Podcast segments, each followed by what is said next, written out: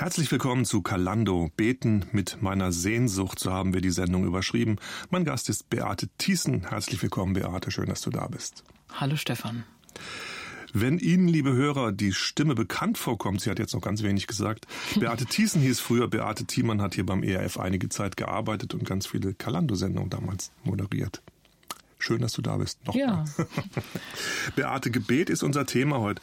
Ich kann mir vorstellen, dass sich bei manchen Hörern da ganz schnell das schlechte Gewissen meldet, so in die Richtung, ich weiß, ich weiß, ich sollte mehr beten. Wahrscheinlich reden die jetzt darüber, machen mir ein schlechtes Gewissen. Vielleicht sucht der ein oder andere schon nach dem Knopf zum Ausschalten beim Radio. Warum lohnt es sich zu hören, was du zum Thema zu sagen hast? Was begeistert dich am Beten? Eine doppelte Frage, eine schwierige Frage. Also letztlich ist das, was du als Einstieg gesagt hast, ja immer ein bisschen das schlechte Gewissen. Ich müsste ein ganz schlechter Motor fürs Gebet. Gebet ist doch eigentlich, so wie ich es verstehe oder lebe, als Antwort auf einen Anruf gedacht.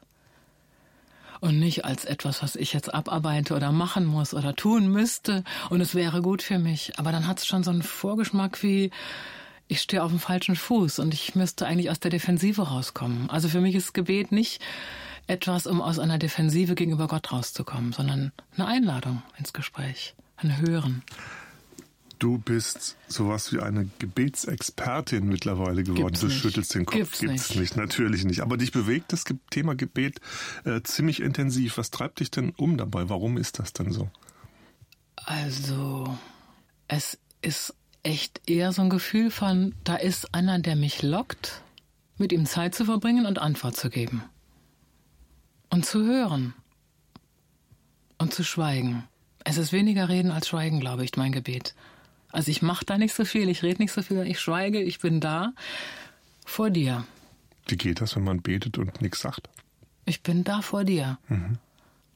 Also ich nehme so ein Wort Ja. aus der Bibel vielleicht als Grundlage die Losung oder den Tagestext oder den Predigtext oder ein Wort, was mir sonst irgendwo wichtig wird und höre und lese und schweige und bin da und vertraue, dass dieses Dasein vor ihm im Schweigen in ihm eine Resonanz, ein Echo findet. Ich weiß es nicht. Ich mache einfach das, wo ich denke, ich bin gelockt, es zu tun. Du hast äh, Gebet für dich entdeckt und das war ja wahrscheinlich auch so ein bisschen Prozess. Du hast, wenn ich das richtig weiß, katholische Wurzeln, Kindergebet, Freikirche. Wie Also- waren denn so deine ersten Gebete? Also wenn du katholische Wurzeln hast, das ist ja relativ Also formal, als oder? Kind erinnere ich mich an das eine Gebet, äh, lieber Gott, mach mich fromm, dass ich in den Himmel komme. Mhm. Und mein erstes bewusstes Gebet war, dass ich einen Führerschein schaffe. Da war ich Okay.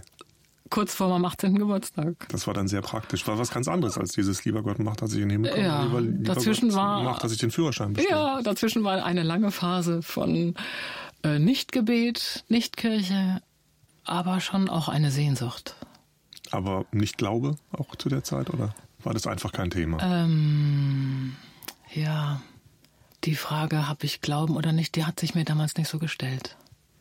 Das heißt, Gebet, wie hast du dich mit Gebet auseinandergesetzt? Ja, beim Führerschein das erste Mal. Das ist ja so eine typische Auseinandergesetzt war es auch nicht. Ich habe einfach Ja. nur gebetet. Ich dachte, oh ja, Ja, aber ich glaube, das können viele nachvollziehen. lieber Gott, hilf mir, dass ich einen Führerschein schaffe. Genau, Und so dann eine- das zweite bewusste Gebet war, hilf mir, dass ich mit dem Rauchen aufhören kann. Okay. Und das hatte schon einen konkreten Hintergrund. Da hatte ich zum ersten Mal Kontakt mit Evangelientexten bekommen Mhm. und habe gemerkt, da ist äh, Gebet eine Wirklichkeit, die diesem Jesus äh, etwas abgewinnt. Mhm. Das ist ja auch dann, man will Zugriff auf eine Kraft haben, so ein bisschen. Also man sagt, ich schaffe was nicht selber, ich brauche was. Oder ein Vertrauen Mhm. in den Evangelien steht, da ist Beziehung, da ist Gebet, da passiert was, wenn man betet. Mhm. Und so habe ich dann mein Gebet mit dem Rauchen eingeordnet. Ne? Ich frage jetzt mal, trotzdem hat das funktioniert. Ja, Führerschein habe ich geschafft und der Fahrlehrer, also der Prüfer sagte, Sie können von Glück sagen, dass der Radfahrer auch rechts abbiegen wollte. und mein Fahrlehrer meinte, hätten Sie einen schärferen Prüfer gehabt, hätten Sie den Führerschein nicht bekommen. Okay, hätte, hätte, wäre. Hätte wäre. Aber, Aber- es war für mich ein großes Geschenk. Ja, eine Gebetserhörung. In Wirklichkeit war es das wohl. Mhm. Das hätte ich jetzt, das Wort kannte ich natürlich damals nicht. Ne? Hm. Aber das heißt, du hast dann immer nur situativ gebetet, wenn es gerade nötig Ja, also war? fast nicht. Ja. Das war halt so eine Existenzsache, eine Führerschein. Mhm. In der Schule habe ich jetzt nicht für meine Mathe-Klausuren gebetet, die hätten es auch nötig gehabt oder so. Aber das mit dem da Rauchen. Selbst Gebet nichts geholfen. Oder nee, nee, nicht wirklich. Aber mit dem Rauchen, das war dann eher so ein, ich will mal versuchen, ob das wirklich funktioniert mit diesem Jesus. Mhm. Und habe ihm eine Hand damit eigentlich entgegengestreckt, auch wenn das so nach Beweis klingt oder, mhm. oder Versuchen. Aber es hat dann wirklich funktioniert, in Anführungszeichen, weil ich hatte vorher immer so Strichlisten gemacht und tagweise abgehakt, wenn ich nicht geraucht hatte mhm. und irgendwann wieder angefangen. Und dann habe ich das über sechs Wochen meine Häkchen da gemacht und habe es irgendwann weggeworfen, das mhm. Häkchen dick. Und ich hm. dachte, erstaunlich. Das klappt. Hat es was mit dir gemacht nachher, dass du gesagt hast, oh, wenn Beten funktioniert, mache ich das jetzt öfter? Ähm, das war eigentlich eher ein Nebenprodukt. Das Entscheidende, was äh, meinem Gebet eine Resonanz, würde ich es mal nennen, gegeben hat, war die Tatsache, dass ich ein ganz schlichtes Gebet, nicht ein Bittgebet gesprochen habe, so nach dem Motto, Gott, wenn es dich gibt, dann hast du hier mein kleines Leben, oder Jesus, ich weiß es gar nicht mehr, ähm, mach damit was, de, äh, nimm das mal irgendwie. Da war ich 18 im Abi. Und ich bin am nächsten Morgen auf, das war in meinem Bett ganz alleine, ähm, am nächsten Morgen aufgestanden ans Waschbecken, um mich zu waschen und hatte ganz stark den Eindruck, da ist jetzt jemand bei dir das hat mich nicht mehr verlassen. Also das war nie wieder so intensiv wie da mhm. oder öfter mal, aber nicht so. Das war eher was, was, was mir gemacht hat. Das erhörte Gebet, das, das lief dann so unter ferner Liefen. Ne? Und das war schon ein prägendes Erlebnis für dich. Das mit dem Waschbecken und dem Bewusstsein, da ist einer, der jetzt bei mir ist, der mich mag, der an meinem Leben Interesse hat und dieses Leben mit einem Sinn umgibt. Das mhm. war für mich sehr prägend, ja. Jetzt ist äh, in deinem Leben auch nicht immer alles so nach Plan gelaufen. Du wolltest ursprünglich als Missionarin nach Afrika. Das hat dann nicht so aus gesundheitlichen Gründen nicht so wirklich Na, als, funktioniert. Als Sprachwissenschaftlerin war ich da sechs Jahre mhm. und habe ein Alphabet entwickelt, eine mhm. Sprache erforscht.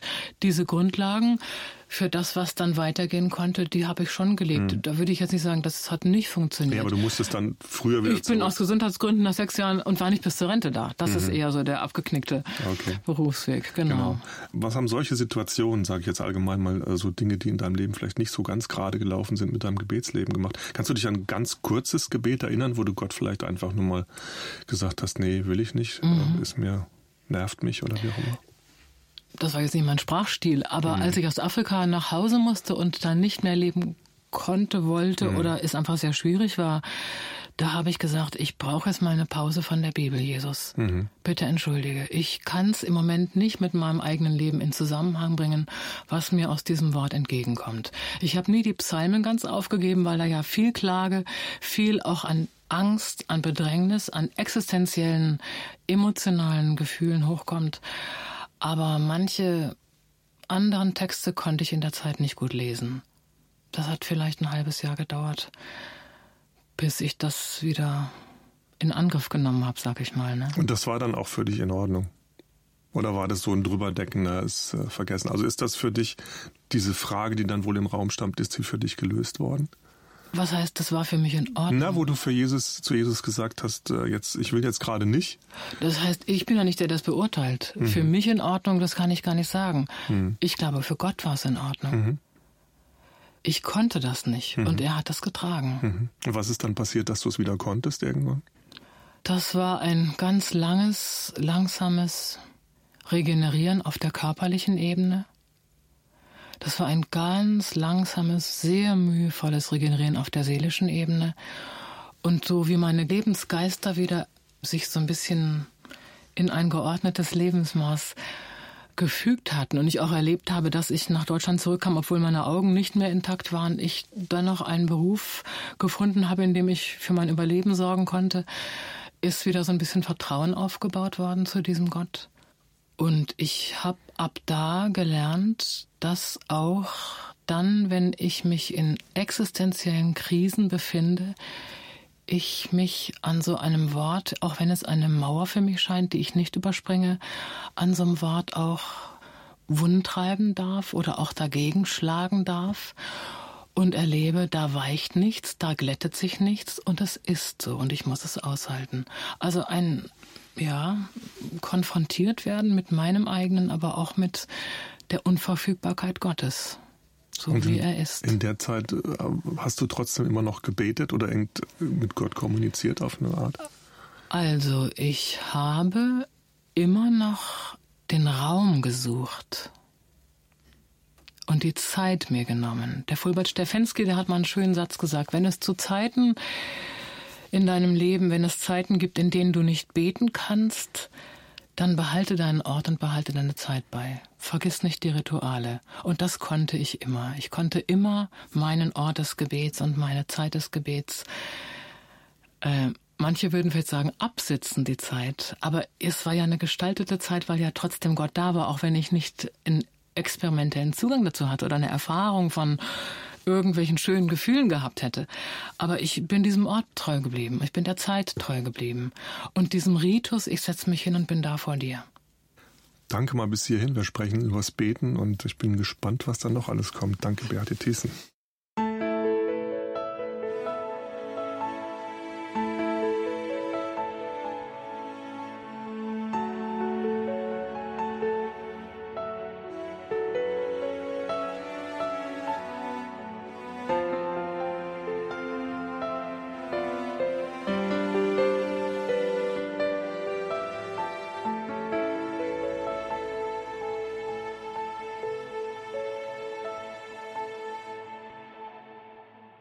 Beate Thiessen ist heute bei Kalande zu Gast und wir sprechen über das Gebet.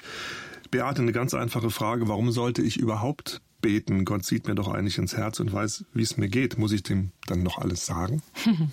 Es ist die Frage, wie du beten verstehst. Ist beten etwas in Worte fassen, um deine innere Befindlichkeit nach außen zu sagen, damit es irgendein Gott im Universum hört?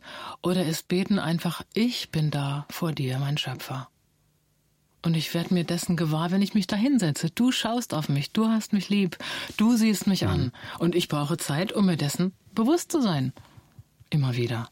Das klingt so einfach, aber wie fängt man das an, wenn man so, wie du das jetzt sagst, noch nie gebetet hat? Also wenn man vielleicht Vater Unser kennt oder ich, andere Formen. Das ist doch ganz viel Vater Unser. Ja, aber du sagst es eben, dieses Sein und einfach. Äh, naja gut, dann kann man doch zu Beginn mal sagen, ich fange mit einem Kreuzzeichen an mhm. oder auch nicht oder eine Geste, eine ich verbeuge mich oder setze mich vor ein Kreuz oder eine Ikone oder irgendwas, was mir hilft, mich zu sammeln. Und dann bete ich langsam und bewusst das Vaterunser so, dass ich meinetwegen einen Atemzug zwischen jede Bitte lege. Und dann einfach mal das in mir nachhallen, nachklingen, nachwirken lasse, zehn Minuten. Und dann ist eine Viertelstunde rum. Und dann kann ich mich wieder verneigen und sagen, und so starte ich mit dir in diesen Tag. Mhm. Und allein das verändert doch mega was. Was mache ich denn? Also wenn ich mir das jetzt für mich vorstelle morgens, ich weiß, was bei mir in den zehn Minuten im Kopf rumgeht. Ja, dann Da kommen halt die vielen Gedanken auf den Tag und was ich ja. noch machen muss Aha. und überhaupt. Und ist die Milch gerade übergelaufen, die ja, ich für meinen Cappuccino machen will? Genau. Naja, wenn du einen Gedanken hast, und dann kommt der nächste. Das habe ich vielleicht gestern falsch gemacht oder das will ich heute tun. Also die Sachen aus dem Vergangenen, die Unerledigten, das, was noch auf dich wartet. Dann schau den Gedanken liebevoll an, setz ihn zu dir auf den Schoß und sag, und jetzt sind wir da miteinander vor Gott. Du und dieser Gedanke. Und dann kommt der nächste Gedanke, komm, du hast auf meinem Schoß auch noch Platz. Braucht man, dafür, ja nicht braucht man dafür Übung? Also das klingt ja. so einfach, wenn du das sagst. Wenn also ich glaube, der Umgang mit seinen eigenen Gedanken braucht Übung. Viele Menschen sind sich ja ihrer inneren Gedanken erstmal gar nicht bewusst. Das läuft ja automatisch ratter, ratter, unbewusst. Und allein die Tatsache, dass du dir einen Moment der Stille gönnst und du dann plötzlich so einen Gedanken mal wahrnimmst, den du da gerade hast, ist ja schon ein erster Schritt, um ihn auch als eine Sorge oder ein, keine Ahnung, eine Planung mit in das Geschehen zu Gott hineinzubringen. Also in dem Moment, wo du denkst, oh weia, ich habe vielleicht ein bisschen Muffensausen vor dem, was da jetzt heute auf mich zukommt. Oder ich habe mich gestern geärgert. Das ist ja schon Stoff, sag ich mal, für ein Gebet oder ein Dasein mit diesem Gedanken vor Gott. Das ist doch schon Gebet. Hm. Also das hat viel damit zu tun, wie gehe ich mit meinen eigenen Gedanken grundsätzlich um. Also nicht nur zu dieser Gebetszeit. Umgehen oder überhaupt mal wahrnehmen. Mhm. Nimmst du sie wahr? Damit fängt's an. Ja. Damit fängt's an. Was tickt da in dir den ganzen Tag? Erstmal, was denkst du? Und hat dieser Gedanke, der dich vielleicht sogar beschämt, den du gar nicht so gerne magst an dir selber, hat der auch einen Raum, weil der zu dir gehört, bei Jesus? Oder hat er keinen Raum? Vielleicht denken manche, das ist ja auch beim Thema Gebet so, sie haben den Eindruck, dass das Gebet an der Decke hängen bleibt. Auch so vielleicht aus dem Gefühl aus, auch Gott interessiert sich doch gar nicht für die Kleinigkeiten, die mir so äh, durch den Kopf gehen oder so. Was würdest du so jemand sagen, der sagt, ja, das nützt doch nichts, wenn ich da so vor mich hin bete? Hört doch keiner. Ja, in dieser Frage, da steckt so viel, da könnte ich jetzt da oder da oder da einsteigen. Dann lass uns anfangen. Das eine ist die Frage, das nützt nichts. Das ist ja die Frage, ist für mich in meiner eigenen Vorstellung Gebet etwas, wo ich jetzt im alten Währung einen Groschen in einen Münzautomaten werfe und erwarte, dass da unten Kaugummi rauskommt. Das ist jetzt ein altes Bild. Oder ist es einfach ein Beziehungsgeschehen? Ich bin da vor dir. Erwarte ich aus meiner Ehe, Beziehung, Gespräch immer, dass da jetzt das und das rauskommt? Also wenn mein Mann jetzt da mit mir auf dem Sofa sitzt, ich muss mich nach einer halben Stunde besser fühlen? Oder ich muss ihm jetzt mal meine ganzen Probleme erzählt haben? Oder sind wir einfach beieinander, weil wir zusammen sind? und gut ist. Und wenn sich dann ein gutes Gefühl einstellt, schön. Ja, und wenn nicht, ist auch okay. Also was habe ich für eine Erwartung, wenn ich mich da hinsetze? Muss das Gebet mich glücklicher machen, zufriedener, ruhiger? Dann habe ich ja schon eine unheimliche Engführung, was mhm. Erwartung angeht. Wenn ich jetzt Gebet, so wie ich das heute lebe, verstehe, dann ist es, ich schenke dir diese Zeit, Jesus ich schenke sie auch mir, weil es tut mir ja, irgendwann wird es mich verändern, es verändert mich irgendwie, es macht was mit mir, aber ich schenke es vor allen Dingen dir. Du kannst diese Zeit gestalten mit mir, wie du willst. Wenn ich da jetzt eine halbe Stunde nur Gedanken wälze, Ängste, Sorgen, Probleme, dann ist das so, dann akzeptiere ich das. Was passiert denn dann, wenn du auf diese Art und Weise betest? Also was passiert denn mit deinen Gedanken? Merkt man da was? Ist da irgendwas anders als? Manchmal, manchmal nicht. Hm. Ich kann das gar nicht sagen. Manchmal gehe ich vielleicht raus und habe ein Bibelwort noch meditiert und das Bibelwort hinterlässt in mir eine Spur von Dankbarkeit, Zufriedenheit, Frieden oder Glück. Und manchmal habe ich auch ein gutes Bibelwort meditiert und ich bin genau an dem gleichen emotionalen Punkt mit der inneren Schwere, mit der Last, mit dem, was mir Sorgen macht und was mich ängstet und was ich nicht in der Hand habe und keine Lösung, wie ich da vorher ins Gebet reingegangen bin. Das ist für mich auch nicht die Frage, ob ich bete oder nicht. Ich habe nicht eine Zielvorgabe, wenn ich bete. Ich sage, ich schenke dir am Morgen diese Zeit. Und dann ist es für mich frei. Also es muss nicht so sein, dass du sagst, ja, war das jetzt gute Zeit oder hat sich was verändert. Das ist einfach für dich ein festes Date, was du, einen festen Termin, den du mit Gott hast. Ja, so, so schnell, also sobald ich anfange, es zu werten, wird es eng. Wie du sagst das Wort müssen, dann wird es eng. Und gut ist eine Wertung, wird es eng. Mit beiden Dingen stelle ich mir selbst ein Bein. Ich schenke dir diese Zeit. Sie ist dein. Mein ganzes Leben ist dein. Alle 24 Stunden gehören dir. Mein ganzes Geld gehört dir. Also ich schenke dir diese kleine Nische meines Tages. Es ist dein. Und wenn du willst, scheint dein goldenes Licht rein. Und wenn du willst, dann scheint deine Freude rein. Und wenn ich hier genauso gedrückt wieder rausgehe, dann heißt es für mich nicht, dass Gott nicht da ist. Ich glaube, da ist mein Denken anders, weil ich nicht so ein Deal mir da selber setze oder so ein mhm. Fallstrick. Es muss was bei rumkommen oder es muss mich verändern oder ja, Gott muss bei, ich mir bei, zeigen. Wir stellen wir bei vielen Sachen, die wir heutzutage machen, wir haben ja keine Zeit, wir haben so viel zu tun, die Frage, ja, was nützt es? Wozu soll ich das eigentlich Ja, machen? das ist Deutschland. Mhm. Das ist die westliche Welt. Ja gut, du hast Afrika auch ein bisschen Sechs Jahre. Da ja. denkt man anders. Ja. also dieses ganze ähm, Zweckdenken ist natürlich sehr engführend und macht auch Leben und Beziehungen sehr eng, wenn ich bei allem, was ich tue, mir immer nur die Frage stelle, was bringt es mir und bringt es mir was? Hm. Dann werden vielleicht bestimmte Dinge runterfallen, die mir nichts bringen, die dennoch für Gott oder für diese Welt ein Segen wären. Also ich denke, es sind mal so banale Handlungen, wie jemand einen Becher Wasser reichen, hat Jesus gesagt, das bringt mir gar nichts. Oder einem Alten helfen, das bringt mir nichts, wenn ich da eine halbe Stunde sitze. Also alles so in, in Zweck und Dienlichkeit zu übersetzen. Ich denke denk gerade, du hast das Beispiel auch gebracht in Beziehung. Also ja. wenn ich jetzt einen Abend mit meiner Frau, Frau verbringe, dann werde ich ja danach auch nicht sagen, ja, was bringt es jetzt? Wir haben einfach Zeit miteinander verbracht, das ja. ist einfach wichtig. Natürlich kann man sich fragen, bringt es was? Oder ärgert man mhm. sich dann noch mehr über sich selber? aber was würdest du denn sagen, äh, nicht, was bringt es das, aber du machst das ja in deinem Leben und es in, inwiefern, mich. genau. Wir sprechen ja auch über Sehnsucht, beten mit meiner Sehnsucht. Das geht ja auch in die Richtung. Was ist das, das da für dich? Dich? Für mich ist das letztlich ein Geheimnis. Die Silja Walter, das ist eine benediktinische Nonne, inzwischen seit, ich glaube, sechs Jahren ist sie gestorben, über 90 geworden. Die hat in einem Buch, wo sie über ihren Ruf ins Kloster spricht, ähm, mal gesagt, dass für sie irgendwann die Weltscheibe einen dicken Riss bekommen hat. Und ab da gab es für sie ein Dahinter. Und die Frage ist, wie komme ich dahin?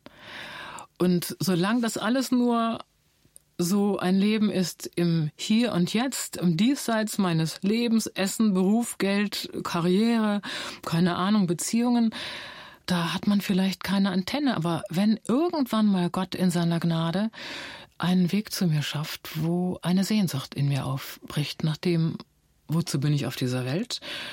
Gibt es einen Gott oder wer bist du, mein Schöpfer? Und da ein Lockruf kommt, ich weiß nicht warum, ich weiß nicht, wie er mich erreicht hat, dann ist das, was ich tue, an Gebet oder Bibelmeditation eigentlich nur Antwort, nur Reaktion. Das ist für mich ein großer Unterschied, ob ich jetzt der Initiator bin, also der Aktive, der was tun muss, um zu Gott zu kommen, oder ob da ein Gott vor aller Zeit war, der in Jesus gesagt hat, wo bist du Mensch? Komm zu mir, komm und sieh. Und ich letztlich nur mit meinem Sein eine Antwort gebe. Das ist ein Riesenunterschied. Ja, das Wie Tag und Nacht. Ja, das klingt danach. Schön, danke mal. Bis hierhin erstmal.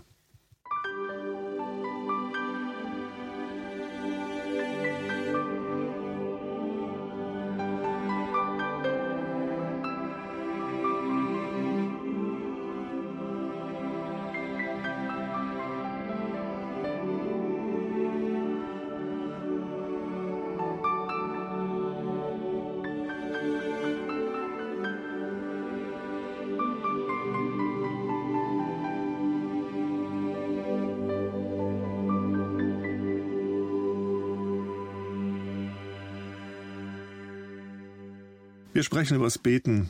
Beate Thiessen ist mein Gast heute.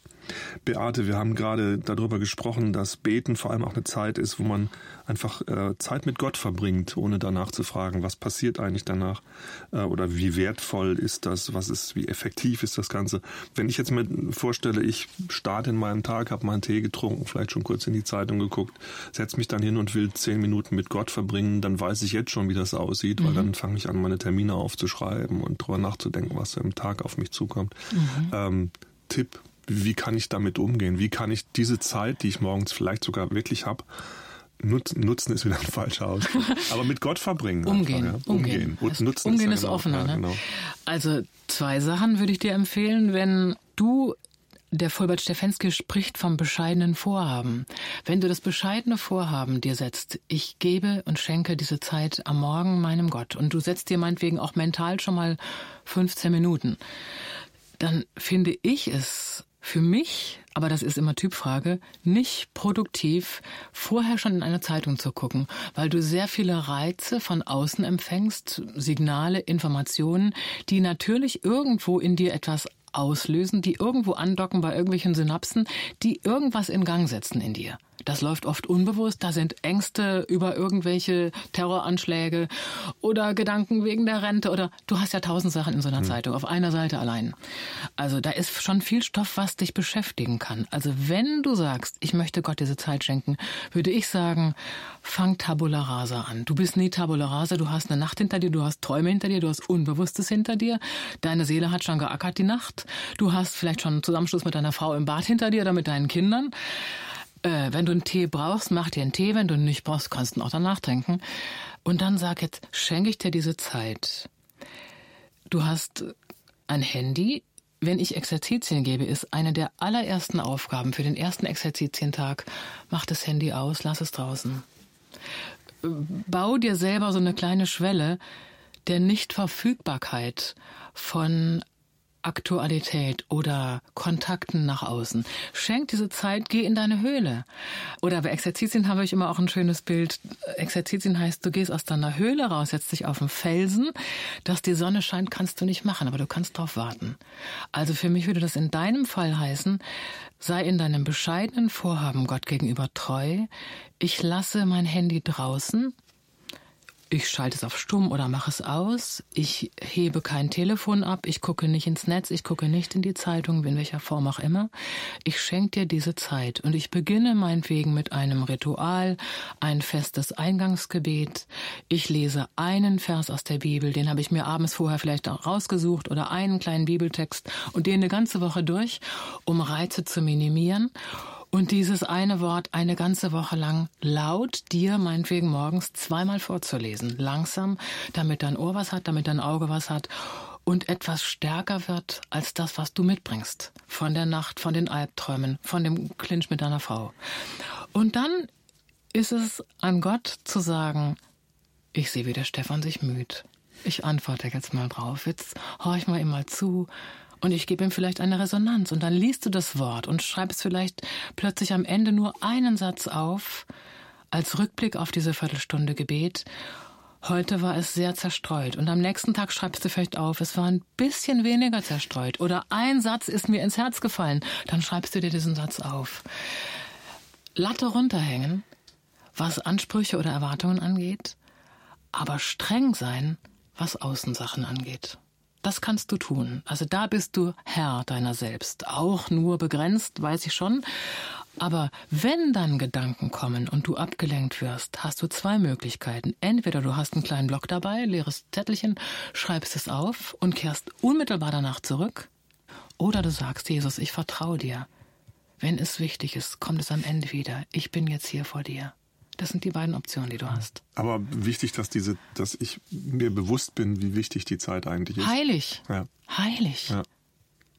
Eine Terminsache mit Gott. Es sind so viele Termine uns heilig, sage ich mal, in unserer profanen Welt, wenn es um Geschäftskunden und Abschlüsse und dies und das in der Wirtschaft geht. Aber das ist ein heiliger Ort und eine heilige Zeit und ein heiliger Moment und ein heiliges Geschehen, weil du heilig bist. Du bist ein Geschöpf Gottes und es ist ein heiliger Gott. Das macht einen riesen Unterschied. Gibt es denn spezielle Orte, Zeiten, die dir helfen beim Viele. Gebet? Viele. Sag mal zwei, drei. Erst Ort oder erst Zeit? Das sind ja zwei Fragen. Dann fangen wir mit Orten an. Also, der Kölner Dom. Obwohl man da ja nie alleine ist. das macht nichts, aber Gott ist da. Mhm.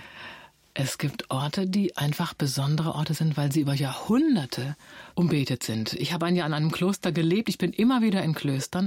Und wenn du so eine Krypta hast oder einfach den Gebetsort, die Kapelle, wie man das genannt wird, das sind einfach Orte. Ich habe in meinem Haus, wir haben viele Räume, ich habe einen Raum als Gebetsraum eingerichtet. Und wir haben in unserer Kirche ein kleines Chörlein, nennt das erster Stock Außeneingang. Da sagt jeder, der in diesen Raum kommt, um da Exerzitien zu machen, der den Raum nicht kennt, sagt, das ist ja hier eine, ein Ort, der es mir leicht macht zu beten. Das ist so, weil über Jahrhunderte Menschen gebetet haben. Also ich sage nicht, dass ich nicht auch in der Bahn beten kann und wenn ich mir die Schuhe zubinde irgendwo und im Taxi und überall. Das spricht für mich nicht gegen die eine Aussage, dass es Orte gibt, an denen sich Gebet verdichten kann oder auch sogar insofern verselbstständigen, als dass da, wo ich mich hinsetze an den Ort, vielleicht meine Augen schließe, meinen einen guten Sitz finde, es in mir betet es in mir anbetet, es in mir Gott lobt. Und da habe ich mir nicht überlegt, was sage ich jetzt oder was formuliere ich dann, denke ich, was ist denn das? Das könnte man ja mitschreiben, so schön ist das. Das ist etwas, was der Ort mit dir machen kann. Aber auch das in freier Verfügbarkeit. Ich kann mhm. das nicht mit Schnipp, ne? Ja, eben, wer kein eigenes Zimmer zu Hause hat, der kann sich vielleicht eine Kerze hinstellen oder, keine Ahnung, oder einen besonderen Sessel oder sowas. Er wird einen Ort finden und der Ort wird zu seinem Gebetsort durch die Benutzung. Das zweite, nachdem du gefragt hast, ist die Zeit. Mhm. Auch da gilt, was ich gerade sagte mit den Schnürriemen. Ich kann an jedem Ort zu jeder Zeit beten. Aber natürlich ist es wie mit dem Zähneputzen. Wenn ich mir morgens die Frage stelle, okay, um wie viel Uhr könnte ich heute meine Zähne putzen? Dann wird das ein Ding, was man auch mal vergessen kann, weil es nicht seinen situierten, seinen Ritualort hat. Wenn ich aber genau weiß, ich stehe auf und das erste, was ich mache nach meinem Bad und vielleicht Tee bereit oder was trinken auf jeden Fall für mich, äh, ist mein Gebet dann verselbstständigt sich was, was es leichter macht. Es ist nicht Negativautomatismus, sondern leichter. Genauso für mich das Ende, am Ende des Tages das Gebet am Schluss, Luthers Abendsegen im Bett. Das ist mein letztes Gebet. Das ist auch was Automatisches, was ich immer mache. Oder morgens der Morgensegen im Bett. Mhm. Ja. Das hilft. Zeiten helfen, Orte helfen. Alles Externe kann helfen. Das ist gut. Selbst der Gebetshocker, den ich immer habe, der kann helfen. Ich merke, wenn du das erzählst, überlege ich mir schon wieder Ausreden, warum es nicht funktionieren kann. Warum ist das du. eigentlich so? Warum, warum, also immer, das klingt schön, was du sagst, aber so im Inneren denke ich, ja, habe ich schon versucht und geht sowieso nicht, ist so nervig und so. Warum ja, kommt sowas immer hoch? Aber Stefan, ist es nicht eine Grundhaltung von uns Menschen, dass wir uns Enttäuschungen ersparen wollen? Mhm. Ist es nicht was, was jedem Menschen ureigen ist. Du möchtest lieber Sonne als Schatten, du möchtest lieber Erfolg als Misserfolg, du möchtest lieber gelingen als misslingen. Und wenn ein Mensch meinetwegen mit Disziplin Mühe hat oder jemand ist, der sehr assoziativ denkt und hier springt und da kreativ ist und einen sehr kreativen, abwechslungsreichen Beruf hat und sich mit meinetwegen der Aussicht auf eine halbe Stunde Stille und nichts nicht gerade leicht tut, dann ist es natürlich einfacher zu sagen, ich vermeide einen möglichen Misserfolg und setze mich diese halben Stunde erst gar nicht aus, weil das kann ja auch dröge sein, es kann ja auch unbefriedigend sein. Also ich finde, aber das betrifft nicht nur das Gebet, das betrifft Leben als Christ. Reifung im Leben als Christ setzt voraus, dass mich aussöhnen mit Misserfolgen, mit Dunkel, mit Frust, mit dem Unschönen im Leben. Aber das hat für mich, das ist Reife, das ist auch Reife als Christ, dass ich nicht nur Schokoladenseiten so ab, absahne, wo gibt's leichten, leichten Erfolg oder dann hast du halt Musik als Background. Es gibt viele Leute, die machen so Settings, die das Gebet irgendwie ähm, versüßen sollen. Ja, das hat auch mit Seelenbefindlichkeiten zu tun. Mhm. Halte ich meine Stimmungen aus. Ja. Und hält Gott sie immer aus. Und hält sie aus, das ist Er hält sie Problem. immer aus, Gott sei Dank. Das ist doch schon mal beruhigend. Mhm. Ums Beten, er hält dich aus. Genau, ums Beten geht es heute bei Kalando, mein Gast Beate Tissen. Mit ihr spreche ich gleich über die Verbindung von Gebet und Seelsorge, die sogenannte Gebetsseelsorge.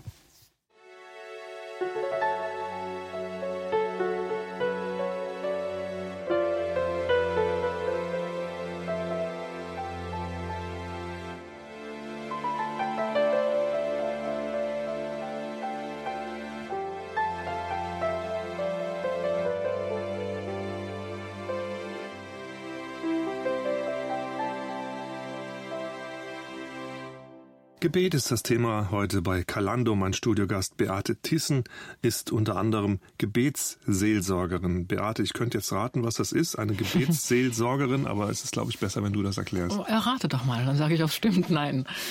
Was ja, das dauert zu lange. Ja. Das hat irgendwas mit Gebet und mit Seelsorge genau. zu tun. Ich schätze mal, dass das eine sehr intensive Art von Seelsorge ja. ist. Das ist eine Art, wo man auf die eigene Lebensgeschichte nochmal schaut, mit dem Vorteil, dass ein Mensch, ein Mann und eine Frau normalerweise mit dabei sind. Du kannst einfach erzählen und gehst meistens von deiner jetzigen Lebenssituation aus. Wo läuft's rund, wo nicht? Wo stellst du dir immer wieder selber ein Bein? Wo reagierst du so, dass es meinetwegen deine Umwelt befremdet oder stört? Du, du auch eine deutliche Rückmeldung bekommst, du nervst uns. Ähm, wir schauen in der Gebetssorge darauf, auf eigene Reaktionen, Verhaltensmuster im Jetzt ausgehend von eigentlich früheren prägenden Erlebnissen, die du in deiner eigenen Kindheit gemacht hast. Also Kindheit ist so, auch in der Psychologie, aber überhaupt, das ist ja so eine wesentliche Prägezeit. Und vieles, was wir heute sind, natürlich nicht alles, sind wir auch, weil wir von unseren Eltern geprägte Menschen sind. Auch die liebendsten Eltern werden an uns schuldig durch ihre eigenen Begrenzungen und das hinterlässt in jedem Kind Spuren, Verletzungen kann man sagen die Heilung brauchen und Heilung geht immer auf mehreren Ebenen. Die Gebetsseelsorge schaut, wie kann Gott heilend in eigene Lebensverletzungen hineinwirken? Welche Rolle spielt der Heilige Geist, der Dinge aufdecken kann, die verborgen waren, vielleicht auch unterbewusst waren, unbewusst sind?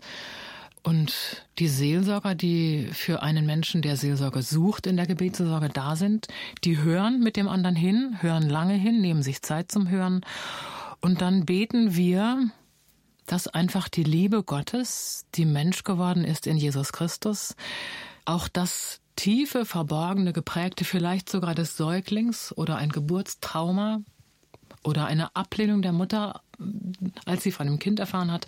Also auch diese ganz frühen Schichten von Ablehnung, von Mangel an Liebe, so in, in Zusammenfassung, berühren kann und heilt und vielleicht auch das löst, was sich da verfestigt hat an Reaktionen und auch das an Schuld nochmal aufnimmt, was sich da dran gehängt hat. In alle Richtungen. Schuld die mir angetan wurde, die ich anderen angetan habe. Also es ist ein sehr umfassender hm. Blick auf den Menschen mit Gebet und Hören auf Gott.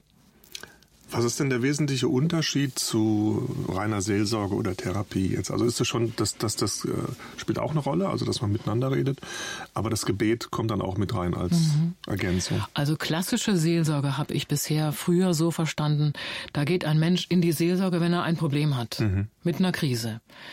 Und es ist meistens punktuell, weiß ich was, Arbeit, Beruf, Beziehung, Konflikt, Geld, was es immer ist. Hier geht's nochmal so um einen umfassenden Blick aufs ganze Leben. Also so eine Gebetssorge-Einheit, die geht zwei bis drei Stunden. Da hat man wirklich Zeit, auf das Gewordensein des Menschen zu gucken. Strickmuster, Verletzungen, Schuld, das sind ja vielfältige Bezüge. Das eine ist die Zeit, der Umfang ist ein anderer. In der Therapie wird vieles oft deutlich, es kommen oft Menschen in die Gebetsseelsorge, die haben schon eine Therapie hinter sich oder vor sich. Therapie kann oft Schlüsselmomente, Verletzungen aus der Kindheit bewusst machen. Es gibt christliche Therapeuten, die auch vielleicht mal dafür beten. In der Therapie ist das Gebet eher nachgeordnet und in der säkularen Therapie kommt meines Wissens jetzt ein klassisches Gebet in dem Sinn zum dreieinigen Gott gar nicht vor. Also das unterscheidet natürlich Gebetsseelsorge. Und von der normalen Seelsorge unterscheidet sich die einfach durch den umfassenden Blick auf das Ganze. Es gibt in jedem Gebetsseelsorger-Seminar, die gehen fünf Tage, mehrere Impulse, die sind persönlich gehalten von uns Mitarbeitern, die in das Thema einführen, wo es auch Background gibt, Formen von Verletzungen, Formen von Traumen so dass man auch ein bisschen mit einem theoretischen oder auch inhaltlichen Background in so ein Gebet für sich selber dann reingehen kann. Es gibt im, bei der Gebetssorge zwei verschiedene Formen. Die klassische ist so, dass der erste, es sind drei ganze Tage in der Mitte, ein Anreisetag, ein Abreisetag, dass die drei mittleren Tage am ersten Tag sind die Impulse, die verschiedene Bereiche behandeln. Ich habe sie schon zum Teil genannt. Vergebung von Schuld, Heilung von Verletzungen, Lösen von festgefahrenen negativen Bindungen. Am zweiten und dritten Tag sind solche Gesamtgebetszeiten für die Teilnehmenden und für die anderen, die haben Zeiten von Lobpreis oder Schweigen vor Gott. Man feiert miteinander das heilige Mahl, das Abendmahl. Und in dem Gebet mit Exerzitienelementen, da ist man ein bisschen sparsamer, mehr Stille, mehr Schweigen, Einzelgespräche, dafür drei über drei Tage verteilt. Mehr wie Exerzitien. Das Ganze hört sich für mich sehr stark an. Da wird äh, bewusst, auch du hast gesagt, es sind fünf Tage, ähm, bewussten Raum gegeben. Also auch ein sicherer Raum und eine mhm, geschützter Zeit, Raum. ein geschützter Raum, Bewusstsein, auch mhm. miteinander und ja. vor Gott. Ich denke, das ist schon was, äh, auch eine ganz besondere Zeit. Wie kann denn ich denke, kann mir schon gut vorstellen, dass da viel passiert, aber wie ist denn deine Erfahrung? Wie kann das dann den Alltag von Menschen konkret verändern? Wir haben manchmal so Leute, die uns nach sechs Wochen eine Mail schicken und sagen, hat ganz viel verändert. Und dann nennen die uns bestimmte Bereiche, wo das greift. Habe ich selber so erlebt. Ich habe ja auch Gebetssorge hinter mir. Ich kam nach dem ersten Seminar, was ich erlebt habe, heim und habe an einer Stelle ganz genau gemerkt, da ist was los geworden. Da bin ich aus dieser unbewussten Reaktionsweise einfach rausgenommen und Gott hat da was freigesetzt. Mhm. Kann man nicht automatisieren, nicht bei jedem gleich, ist auch nicht vorhersehbar. Mhm. Aber das, was geschieht, das wird uns oft einfach durch eine Mail, durch einen Anruf oder auch, jetzt ist vielleicht humorvollerweise, wir haben manchmal Leute, die sind in einer Ehe, die schwierig ist, kommen zum Seminar und nach etwa zwei, drei Monaten meldet sich der Ehepartner und sagt, meine Frau hat sich so verändert, ich will an ihrem Seminar teilnehmen. Das haben wir ganz oft. Ja. Wo man einfach merkt, da läuft ja viel in der Ehe auch unbewusst an Reaktionen, zack, zack, zack, so bin ich halt, nicht schön gefärbt. Und wenn der Ehepartner merkt, da ist was neu, dann ist es echt. Und dann finde ich es immer schön, das haben wir ganz oft, dass dann die Ehepartner kommen. Und das mhm. ist dann für die Ehe wirklich riesig, wenn beide teilnehmen, weil da kann sich auf beiden Seiten nochmal was erneuern, was auch die Ehe sehr befruchtet und mhm. sehr befreit, entlastet. Ja, ich kann mir vorstellen, das sind auch diese fünf Tage wichtig, weil Veränderungen ja nicht auf einen Schlag passieren, sondern das braucht auch nicht nur einen gewissen Raum, sondern auch eine gewisse Zeit. Ja, und am Schluss gibt es dann immer noch ein Schlussreferat. Das heißt im Englischen, die Gebetssorge kommt aus Holland und England oder Amerika, mhm. Die heißt im Englischen Walk Out Your Healing. Mhm. Im Deutschen haben wir die übersetzt mit Schritte tun. Mhm. Das heißt, selbst wenn du hier momentan eine starke innere Sache mit Gott erlebt hast oder Gott dir was geschenkt hat, braucht es dennoch von meiner Seite aus im Alltag einen Vollzug, ein, mhm. ein Schritte tun in dem Neuen. Das ist wie wenn du meinetwegen umgezogen bist und du hattest früher deine Tassen im linken Schrank und die sind so um die Ecke. Das heißt, dein Gehirn hat noch gespeichert, Tassen links, machst den Schrank auf. Und so ähnlich ist es da auch, auf Beziehungsebene, auf Beziehungs zu Gott-Ebene du wirst an manchen Stellen einfach deine Gehirnverbindungen neu trainieren müssen, um mit dem, was du neu geschenkt erhalten hast, auch Neues zu leben. Das mhm. eine setzt das andere nicht außer Kraft. Und das sind Prozesse, die Zeit brauchen auch. Die können unterschiedlich lange brauchen. Und manche, viele, wir laden auch immer ein, ihr könnt nach einem Jahr wiederkommen, aber so lange wartet mal, so lange braucht ihr auch, damit sich was einschleift. Mhm. Für wen ist denn so ein Angebot Gebetsseelsorge? Ist das nur für Christen? Können da auch Menschen hingehen, die auf der Suche sind? Das passiert, dass Menschen auf der Suche sich in so ein Seminar verirren und dann eine Gotteserfahrung machen. Mhm. Ursprünglich hat das Seminar, diese Art von Seminar konzipiert ein holländischer reformierter Pfarrer als Schulung für seine Pfarrer. Und für Missionare, der war viele Jahre als Missionar in Ghana und hat eine Bibelschule da geleitet und hat es für Hauptamtliche konzipiert, die in einer Woche kompakt ganz viele Lebensthemen nochmal anschauen konnten und dann wieder als Multiplikatoren für ihre Gemeinden da sein konnten. Das war das Grundkonzept und das ist auch so in Deutschland bis vor 20 Jahren waren Hauptamtliche die Zielgruppe und andere hat man, naja gut, wenn sie irgendwo verantwortlich im Dienst in der Gemeinde waren, Seelsorger schon auch genommen. Das hat sich ein bisschen verlagert, weil es inzwischen viele andere Angebote auch für Pfarrer gibt. Aber eigentlich ist immer noch so die Zielgruppe derjenige, der in welcher Form auch immer für Menschen Verantwortung trägt, in einem christlichen Kontext als Pastor oder Gemeindereferent, Diakon oder als Seelsorger oder auch als Chef einer Firma. Hm. Das ist so die Zielgruppe, die mit für andere Verantwortung ja. tragen. Okay, vielen Dank mal bisher. Gebet und Gebetsseelsorge. Das sind unter anderem unsere Themen heute bei Kalando. Keine Spezialthemen für professionelle Beter, sondern Themen für Christen wie dich und mich sozusagen. Am Mikrofon ist Stefan Loss. Bleiben Sie dran, wir hören uns.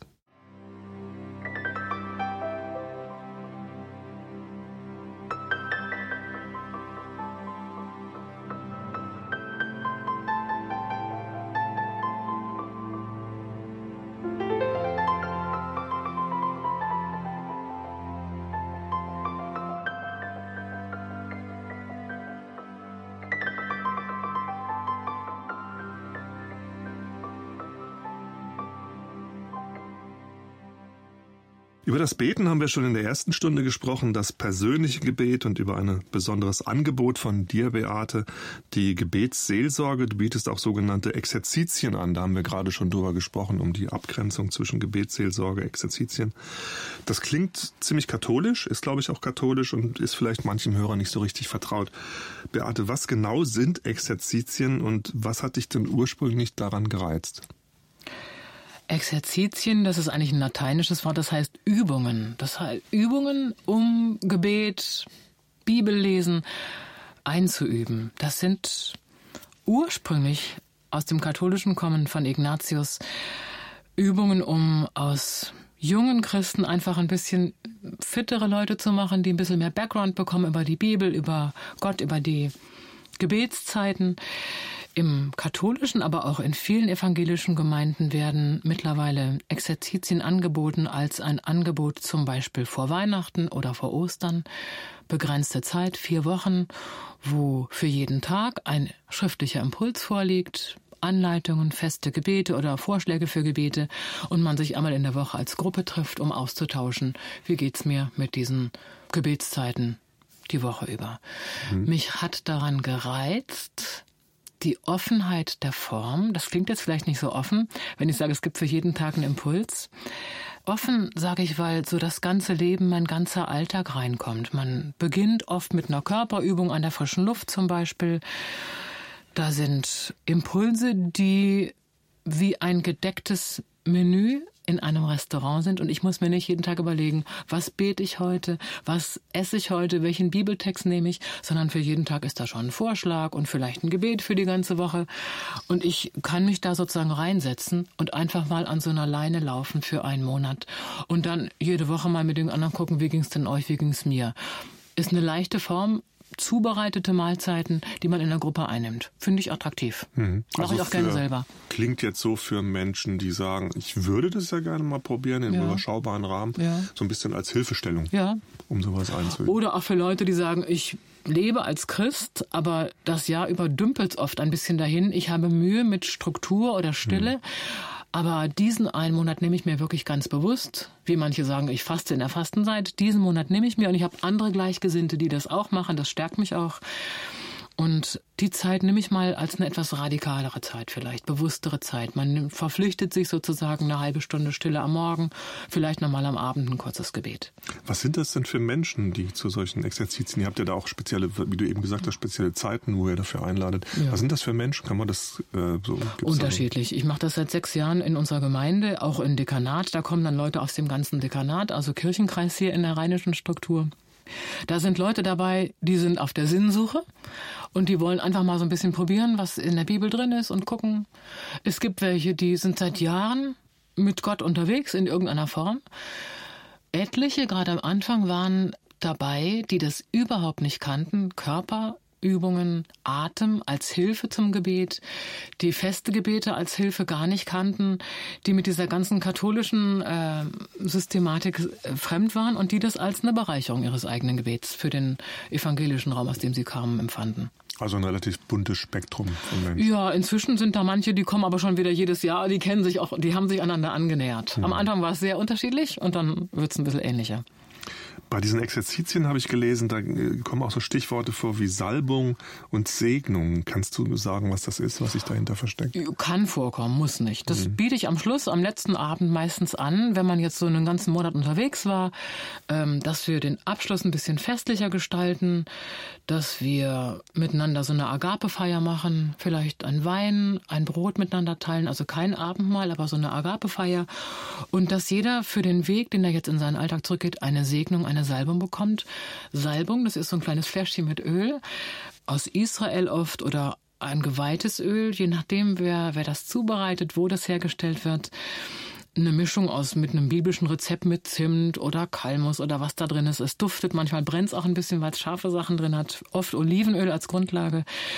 Und das Öl im Biblischen ist ja mm, einmal werden Könige gesalbt zu ihrem Dienst als Antritt. Dann ist es aber auch für den Kranken eine Krankensalbung, bei Jakobus zum Beispiel erwähnt, als Stärkung für den schwachen Leib. Und im christlichen Bereich hat sie es darüber hinaus eingebürgert, einfach als eine Wegzehrung, eine Wegstärkung für eine Strecke, die man vor sich hat oder auch vor einer Entscheidung oder wenn was Schweres kommt, da ist die Salbung eine Stärkung.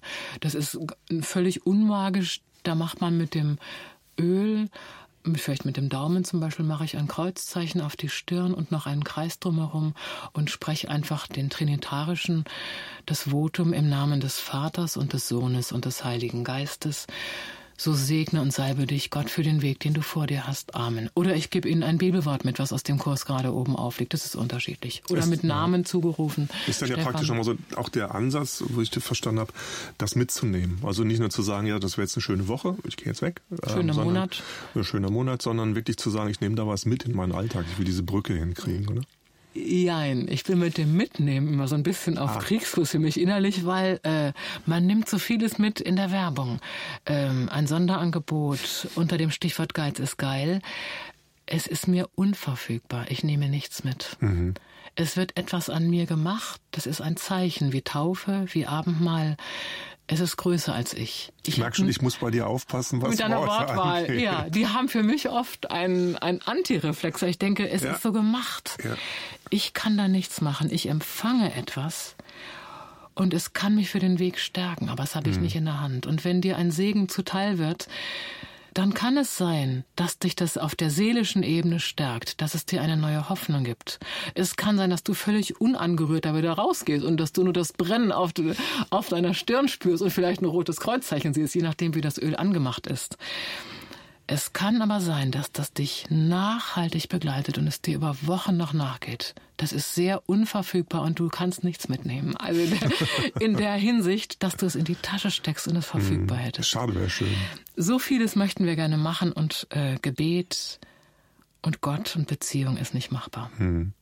Nochmal kurz auf die Begrifflichkeit, wenn du da schon dran ansetzt. Ähm, Exerzitien, da mhm. glaube ich, da denken viele sofort an katholische Kirche, Klöster, was so dahinter steckt. Mhm. Und vieles von dem, was du eben erzählt hast, hat viel mit, mit festen Versen, mit auch mit Riten, Formen, Formen zu tun. Mhm. Das ist ja nur was, was, sagen wir mal, in freikirchlichen Bereichen gar nicht oder so weit wie gar nicht vorhanden ist in der evangelischen Landeskirche, zumindest was ich kenne, auch nicht so.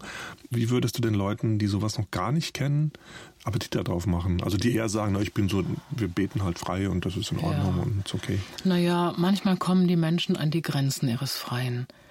In Notsituationen, wenn du chronische Schmerzen hast, dann hast du oft keine kreativen Ideen mehr für dein eigenes Gebet.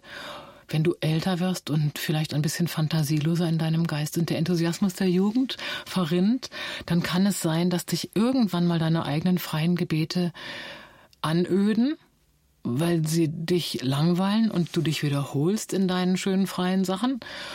Oder schlicht, weil die Not oder die Situation, in der du lebst, dich stumm macht und dir nichts mehr einfällt.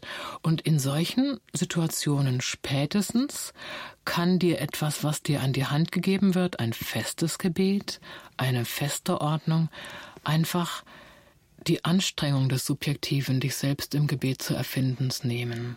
Das macht es leichter. Ich finde mhm. Formen mhm. eine Erleichterung fürs Leben. Aber das in vieler Hinsicht, nicht nur im Gebet, mhm. sondern viele Alltagsformen machen es mir leichter, mhm. meinen Alltag zu gestalten. Ja. Schön, danke mal bis hierhin. Beate Thyssen ist zu Gast bei Kalando. Wir sprechen über das Beten und gleich geht es um das Beten mit allen Sinnen.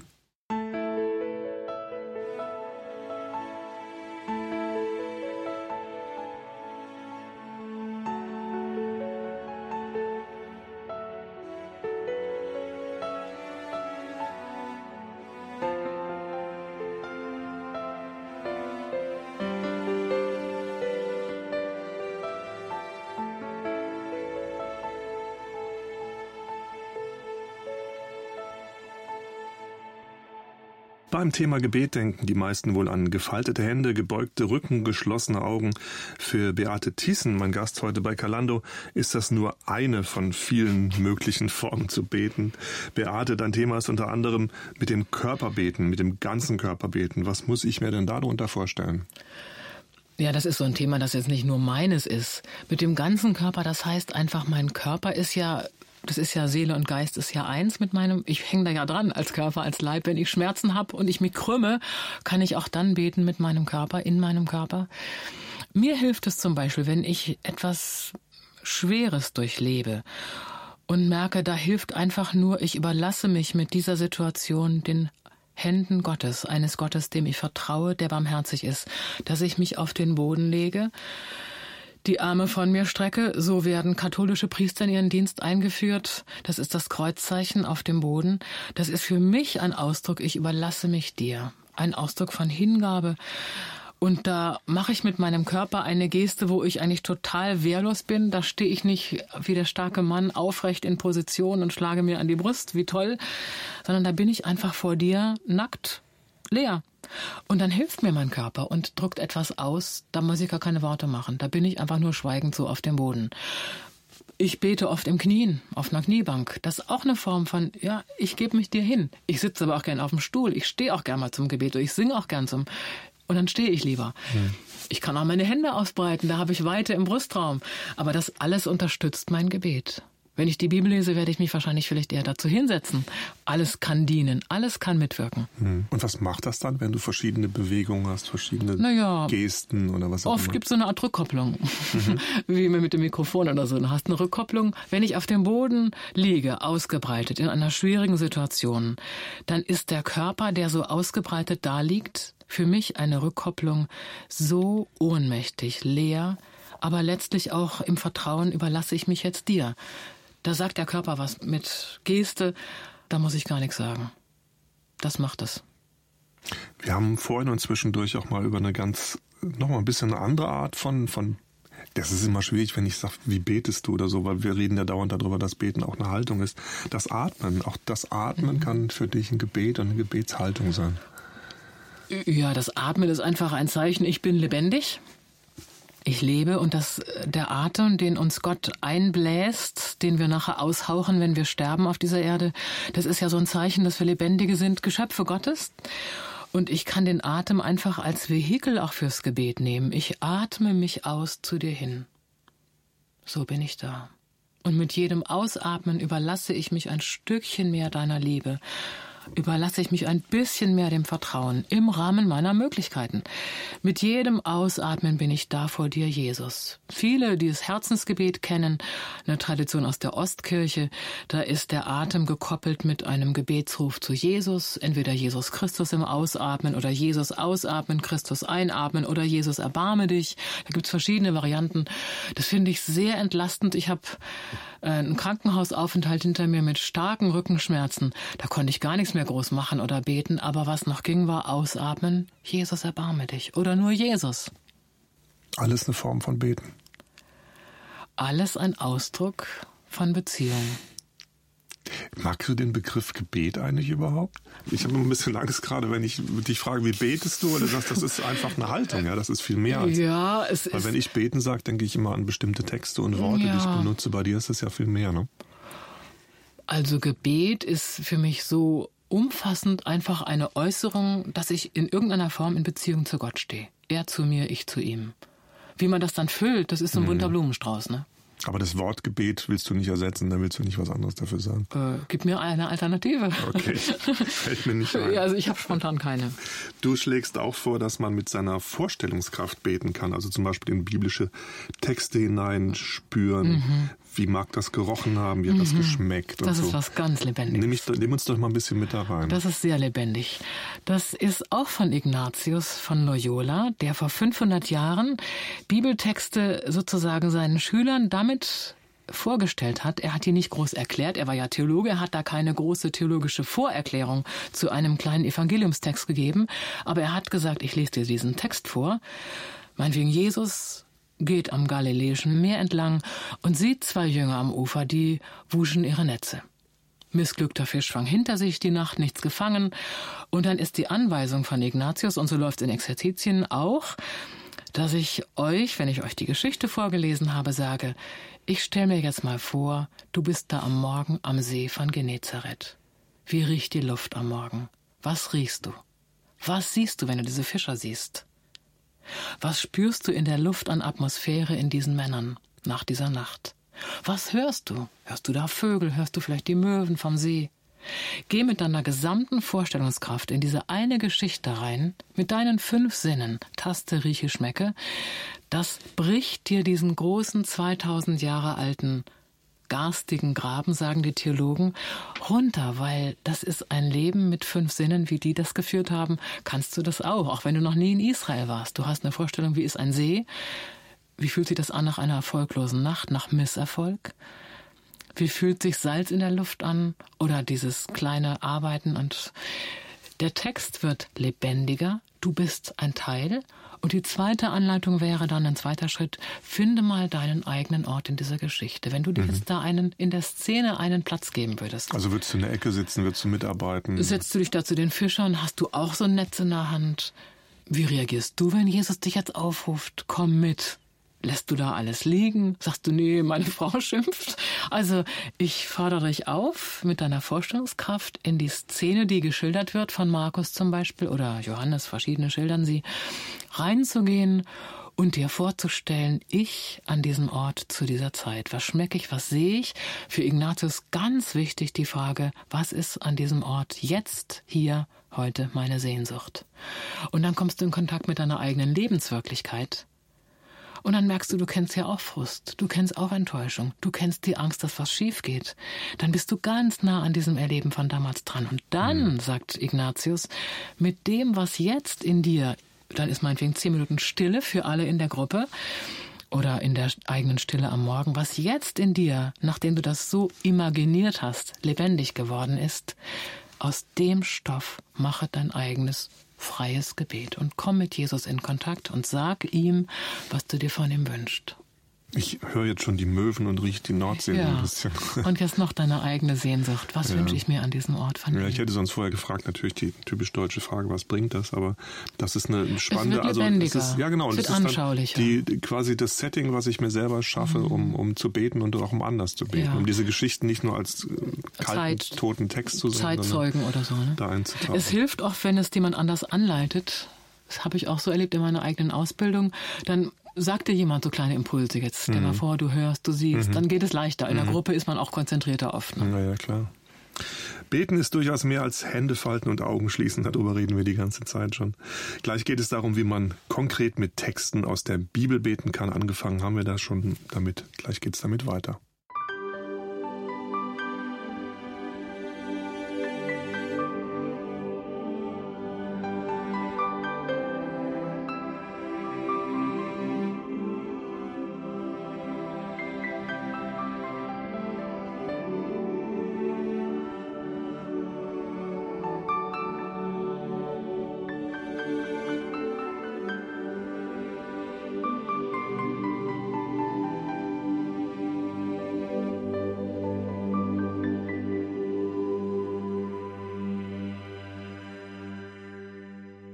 Über das Beten mit allen Sinnen und mit dem eigenen Körper haben wir vorhin gesprochen. Jetzt wird es etwas weniger spektakulär oder vielleicht auch nicht. Beten mit Bibeltexten. Wir haben eben gerade schon angefangen, uns ein bisschen vorzustellen, wie das ist am See Genezareth mit den Fischern zusammen. Beate, welche Rolle spielen denn grundsätzlich für dich Bibeltexte, wenn du betest, wenn du Gebetszeit hast?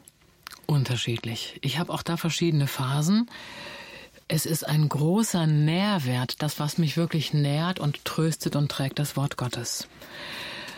Ich habe nicht jede meiner morgendlichen Zeiten der Stille mit Bibel. Da sitze ich manchmal nur da vor Gott und singe einen Psalm, Gregorianik, ein Stundengebet, oder ich bin nur da mit dem Jesusgebet zweimal eine halbe Stunde, also ausatmen und Jesus. Aber es gibt Phasen, wo ich einen Bibeltext sehr intensiv meditiere, vielleicht am Abend ihn im Griechischen, im Urtext lese, übersetze, ein bisschen theologisch anwärme mich damit, was steht drin, was ist der Kontext, und am Morgen dann einfach nochmal lese, laut lese oder nur einen Vers lese. Ähm, sehr nährend, sehr richtungweisend und oft auch, das ist wie vieles, was ich an Formen habe, es objektiviert mich. Wenn ich nur mich habe und mein eigenes freies Gebet, das ist ja im schlimmsten Fall Selbstverkrümmung pur und eine Spirale. Und Bibel ist mir Boden, Erdung, aber es kommt nicht in jedem Gebet Bibel vor. Hm. So. Du bietest äh, Bibliodrama an. Mm. Was? Ja, Wunderbar. Macht viel Spaß und da steckt auch viel Sehnsucht dahinter, das hört man schon. Erklär mal kurz ein paar äh, Stichworte. Ja, also ist. Spaß ist nicht das Erste, was ich da ins, ins Feld führe, aber Tiefe. Mhm. Bibliodrama läuft so, dass ich den Text zweimal lese, dass wir mit der Gruppe sammeln und auf eine Flipchart aufschreiben, wer oder was spielt in dieser Geschichte eine Rolle ich nehme auch mal diese Netze, also den Fischfang, mhm. da haben wir die gleiche Geschichte. Jesus spielt eine Rolle, die beiden Jünger spielen eine Rolle, der See spielt eine Rolle, die Netze spielen eine Rolle, das Auswerfen der Netze spielt eine Rolle, das Reinigen der Netze spielt eine Rolle. Also alle Verben können eine Rolle spielen, die Tätigkeiten, die Gegenstände, aber auch Adjektive, alles. Man sammelt, ich lese nochmal alle vor, und dann lege ich die Geschichte im Raum aus. Also das heißt, ich erkläre, wo ist was. Ich würde meinetwegen sagen, hier ist der der gesamte Textraum, das ist der See Genezareth, hier ist das Ufer, hier sitzen die Jünger, hier ist Jesus, der entlang geht und dann mit denen ins Gespräch kommt. Und dann sind die Teilnehmer vom Bibliodrama eingeladen, an diesen Räumen, an diesen Orten entlang zu gehen und zu spüren, wie geht's mir an dem Ort. Es sind ja mehrere je nach Geschichte mehrere Settings möglich. Es gibt bei Lukas die Situation, dass die erst reinigen, dann fahren sie raus ins Tiefe und da werfen sie die Netze aus und haben einen großen Fang. Und dann lasse ich die lang gehen am Ufer, da wo sie die Netze reinigen, wo Jesus geht, übers Wasser ins Tiefe, mal schauen, wie geht's mir an dem Ort und mal spüren von meinen Füßen her, wo ist in diesem Moment, an welchem Ort die stärkste innere Resonanz oder auch die Frage, wo ist heute mein Ort? Und dann lade ich die Leute ein, stellt euch mal an den Ort, wo die stärkste Resonanz für euch jetzt ist und die Frage, wer seid ihr heute? Dann ist der eine Petrus, der andere ist ein Netz, der dritte ist das Boot, manche sind auch Jesus. Und dann führe ich mit jedem ein kleines Gespräch. Wer bist du? Wo stehst du? Was bedeutet dir dieser Ort? Und dann frage ich zum Beispiel nach der Sehnsucht oder nach den Gefühlen. Wie geht's dir an diesem Ort? Kleines Gespräch, kleines Interview, minimal, das dient nur dazu, dass die Teilnehmenden noch ein bisschen mehr spüren, was sie an dem Ort wirklich bewegt, in Kontakt mit ihren Gefühlen kommen, dann lasse ich die wieder allein, gehe zum nächsten, führe mit allen Teilnehmern so ein Gespräch, frage dann, hat sich jetzt in mir durch das Interview oder durch die anderen was verändert? Möchte ich was verändern? Ort, Haltung, Ausrichtung, Zeit, Rolle? Und dann, wenn sich was bei Einzelnen verändert, würde ich sie nochmal fragen Oft geschieht da viel, sie verändern vieles. Und danach haben die alle eine Zeit des Schweigens von zehn Minuten ungefähr, wo sie nochmal einfach in der Stille jetzt sein können, das einfach nur nachwirken lassen können, was sie erlebt haben an dem Ort. Oder auch damit ins Gespräch in der Stille kommen, jeder für sich mit Gott. Und dann gibt's eine Feedbackrunde, wie ist es mir ergangen, was habe ich erlebt in der Rolle, in der Methode, Bibliodrama, wenn ich sie nicht kenne. Und es sind oft ganz tiefe Erfahrungen, die Menschen machen, weil viele sagen auch, ich habe, als ich den Text gehört habe, gedacht, also das ist mir jetzt ein wichtiger Vers, das finde ich wichtig, aber ich stehe plötzlich ganz woanders. Und diese Form über den Ort, über die Rolle, das Stehen an einem Ort zu finden, was eigentlich das Eigentliche für mich heute ist, berührt etwas Unbewusstes in mir. Und die Erfahrung ist, dass mir Leute nach Monaten noch sagen, die Rolle, der Ort, das ist mir noch das halbe Jahr nachgegangen. Und wenn ich die Geschichte heute höre, ich bin immer noch ganz stark angesprochen von dem, wie sich da meine eigene Lebenswirklichkeit, meine eigene Lebensgeschichte womöglich mit dem biblischen Text verknüpft, verzahnt, verbunden hat und wieder vielleicht eine Ressource an Heilung, an Trost, an Liebe, an Kraft von Gott zu mir kam, die meinen eigenen Alltag nachhaltig verändert hat. Ganz tief, hm. ganz stark. Stark. Ich möchte noch mal auf einen Namen kommen, der ist jetzt mindestens zweimal gefallen in der Sendung Ignatius von Loyola. Mhm. Da gibt es das Gebet der liebenden Aufmerksamkeit. Das spielt auch für dich eine wichtige Rolle. Kannst du kurz in Stichworten sagen, um was es dabei geht? Ignatius hat das damals noch Gewissenserforschung genannt, mhm. dass man auf sein eigenes Leben, sein eigenes Verhalten nochmal schaut, im Bewusstsein, dass Gott mit liebender ja mit Liebe auf mich schaut. Der hat das damals für seine Schüler zweimal am Tag verortet, mittags und abends, wenn ich Exerzitien anbiete oder für mich selber, ich mache es abends. Das heißt, ich gucke nochmal auf meinen Tag, ohne zu werten im ersten Schritt, ohne gleich zu sagen, richtig, falsch, gut, schlecht, blöd gelaufen, doof gelaufen, sondern einfach nur gucken, was war heute und wie habe ich das erlebt? Was waren meine inneren Regungen? Gefühle, Stimmungen? Gab es Schwankungen? Gab es Veränderungen? Im ersten Schritt, ich gucke nochmal drauf, versuche nicht gleich zu bewerten, und im zweiten Schritt versuche ich nach dem Wahrnehmen zu unterscheiden. Für Ignatius ist die Lehre der Geisterunterscheidung sehr wichtig. Was Paulus sagt, prüft die Geister. Ignatius teilt so ein bisschen, na, er sagt, äh, es gibt dämonische Geister, es gibt Gottesgeist, es gibt den menschlichen Geist. Aber man kann mal so grob sagen, wohin zieht mich zum Beispiel ein Gedanke? Zieht er mich in Hoffnungslosigkeit, in Frust, in Hass, in Ärger? Und ich verbuddel da den Rest meines Tages? Oder ist das jetzt ein Gedanke, der mir kam, der mich zu Hoffnung hinführt, zum Vertrauen, der das Vertrauen zu Gott stärkt, der Liebe zu Mitmenschen in mir weckt. Also ich versuche meine eigenen Geister im Rückblick auf den Tag nochmal zu unterscheiden, was hat mich denn heute geritten? Und das kann sehr unterschiedlich sein. Ich hatte ja viele Begegnungen, viele Menschen, viele Handlungen. Beim einen habe ich mich als sehr frei und vertrauensvoll erlebt, im anderen war ich von Unzufriedenheit und vielleicht Missgunst und einer tiefen Hoffnungslosigkeit erfüllt. Und mit dem, was ich nach der Wahrnehmung unterschieden habe, entscheide ich mich dann umzugehen. Das heißt, ich gehe damit um, indem ich es zu Gott bringe, mit der Bitte um Erbarmen, mit einem Dank für das Gelungene, mit der Bitte für einen Menschen um Heil, was auch immer. Also ich gehe in diesem Dreischritt nochmal auf den vergangenen Tag ein. Wahrnehmen, unterscheiden, entscheiden. Mhm. Das klingt sehr schön. Vielen Dank bis hierhin. Wir werden gleich nochmal abschließend darüber sprechen, welche Rolle Gebet in meinem Leben spielen kann, in Ihrem Leben, liebe Hörerinnen, liebe Hörer, und wie wir vielleicht einen ganz neuen Blick für das Gebet entwickeln können.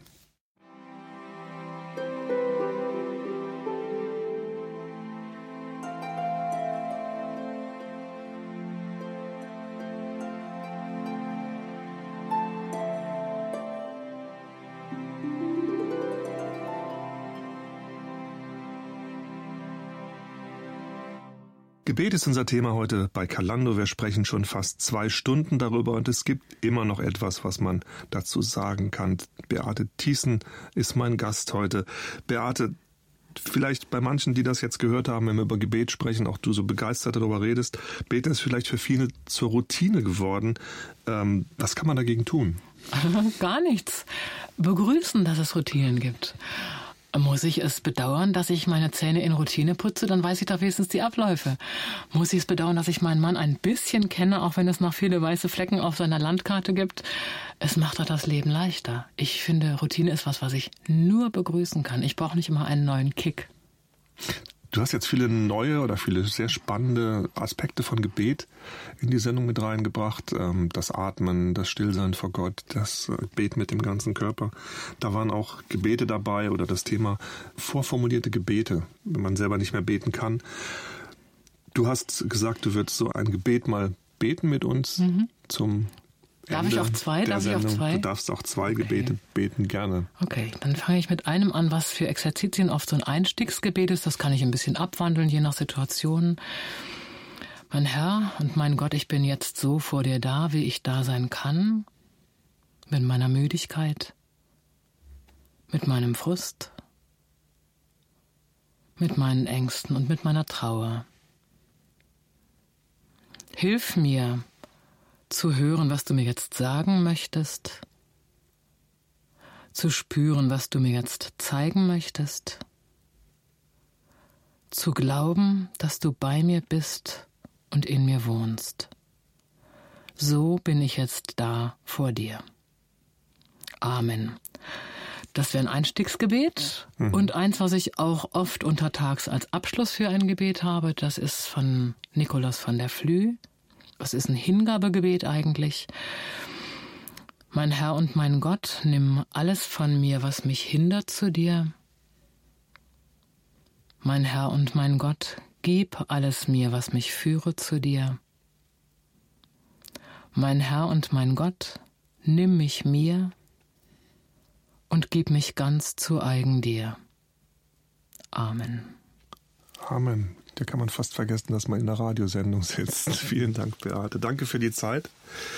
Danke für die vielen auch persönlichen Sachen, die du mit eingebracht hast in die Sendung.